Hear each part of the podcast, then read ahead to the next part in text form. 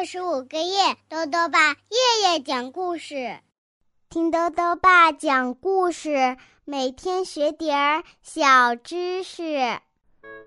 亲爱的各位小围兜，又到了豆豆爸讲故事的时间了。我们中国呢有五十六个民族，除了汉族以外，你知道其他一些民族的孩子们是怎么学习和生活的吗？他们生活的地方。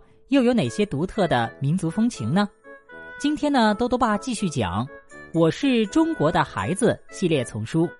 今天要讲的故事是《我给姑奶奶当导游》，是一个布依族小朋友的故事，由李云中、梁廷旺主编，湖北少年儿童出版社出版。我给姑奶奶当导游，姑奶奶。回国探亲来了，一见爷爷就老泪纵横。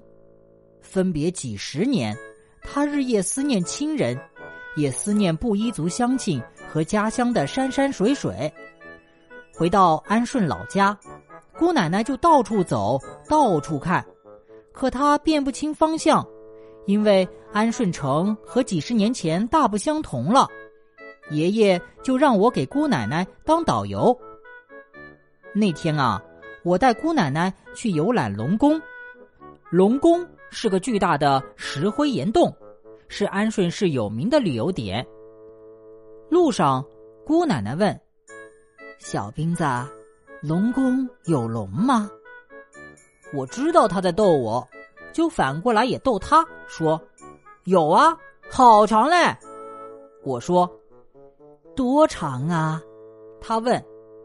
十五公里，哼，说瞎话了吧？我认真了，说，龙宫有一个暗湖，穿过二十多座山，串联九十多个洞穴，有十五公里长，人家都说那是长龙变的呢。姑奶奶吃惊了，说：“哎呦，我走了世界好多地方，还没见过这么长的龙宫呢。”见姑奶奶好奇。我就接着介绍，这龙宫里啊，有水洞、旱洞、明洞、暗洞、明铺、暗铺、绝壁夹道、竖井天窗，景致万千。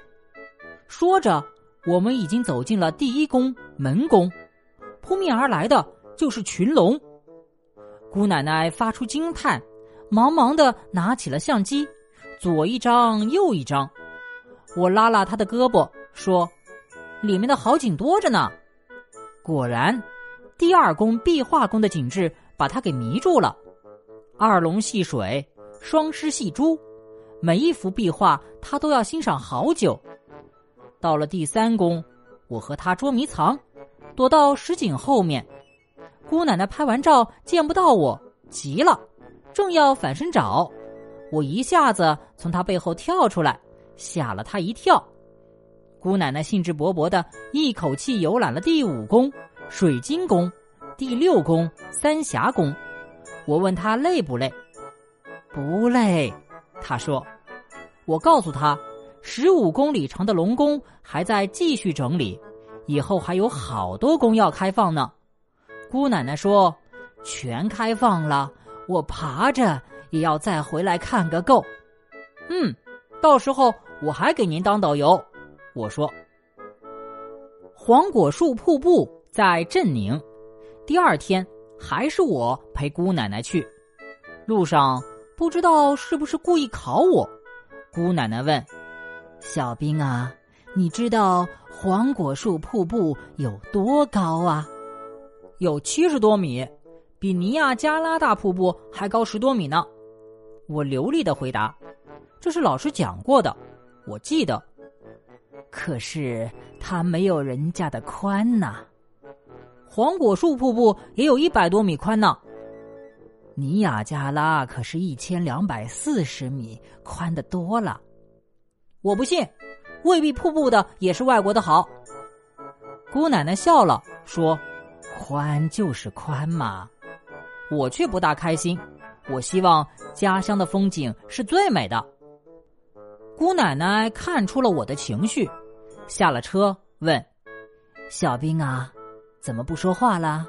不给姑奶奶当导游了？我灵机一动，拉住她的手说：“姑奶奶，咱们当一回孙悟空吧。”什么？姑奶奶不明白。钻水帘洞啊！姑奶奶抬头看着眼前飞泻而下的大瀑布，问：“这水帘洞在哪儿啊？”我牵着她的手走到瀑布下面，这里有一个很深的石洞。石级很曲折，我搀扶着姑奶奶小心的走着，眼前突然一亮，姑奶奶，你看，这是一个洞口，外面是凌空而下的水帘。咱们到瀑布背后了，姑奶奶惊喜的嚷了起来。姑奶奶，去接一点水帘洞的线路吧，我把它带到深处，这里有一个石厅式的大洞。洞顶有晶莹的像珍珠一样的露水，不停的滴下来。不少游客正仰着头、张着嘴在接露水呢。传说，饮一滴吉祥如意，饮两滴幸福顺心，饮三滴延年益寿，再多就长生不老了。我说的顾奶奶笑了起来。好，好，好。这可是尼亚加拉没有的呀！好了，小围兜，今天的故事到这里啊就讲完了。下面呢又到了我们的小知识环节。今天啊，兜兜爸要讲的问题是：黄果树瀑布为什么被称为是中国第一大瀑布？兜兜爸告诉你啊，黄果树瀑布呢其实不是一个瀑布。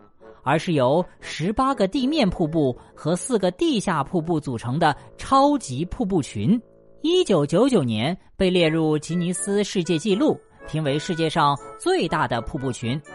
而最为壮观的主瀑布是世界上唯一可以从上下前后左右全方位观赏的瀑布，也是世界上有水帘洞自然贯通且能从洞内外听观摸的瀑布。如果你有幸运在风水期去看瀑布的话呢，就可以体会到李白的“飞流直下三千尺，疑是银河落九天”的景象。在瀑布下面呢，最有趣的就是水雾了。如果天气好，可以看见一道道水中彩虹。所以呢，黄果树瀑布也被称为是中国第一大瀑布。最后呢，又到了猜谜时间了。